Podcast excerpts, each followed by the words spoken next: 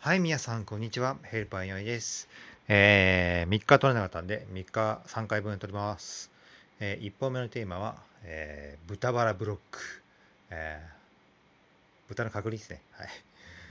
いやー、豚の角煮ね、圧力鍋を使って作ったんですけど、まあ短時間で作るし、まあ、めちゃくちゃうまかったんですけど、あの、後処後処理、油がすごいっすね、あれ、ほんと。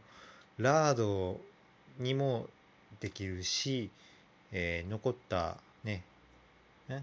湯汁？煮汁か。煮汁はね、えー取っといて、次の日、豚汁にして、ね、えーうまく使いましたね。うーん、確かに美味しいしね、いいんですけど、時間かかるから、まあ、本当に食べたい時ですかね。はい。ではまた明日、失礼します。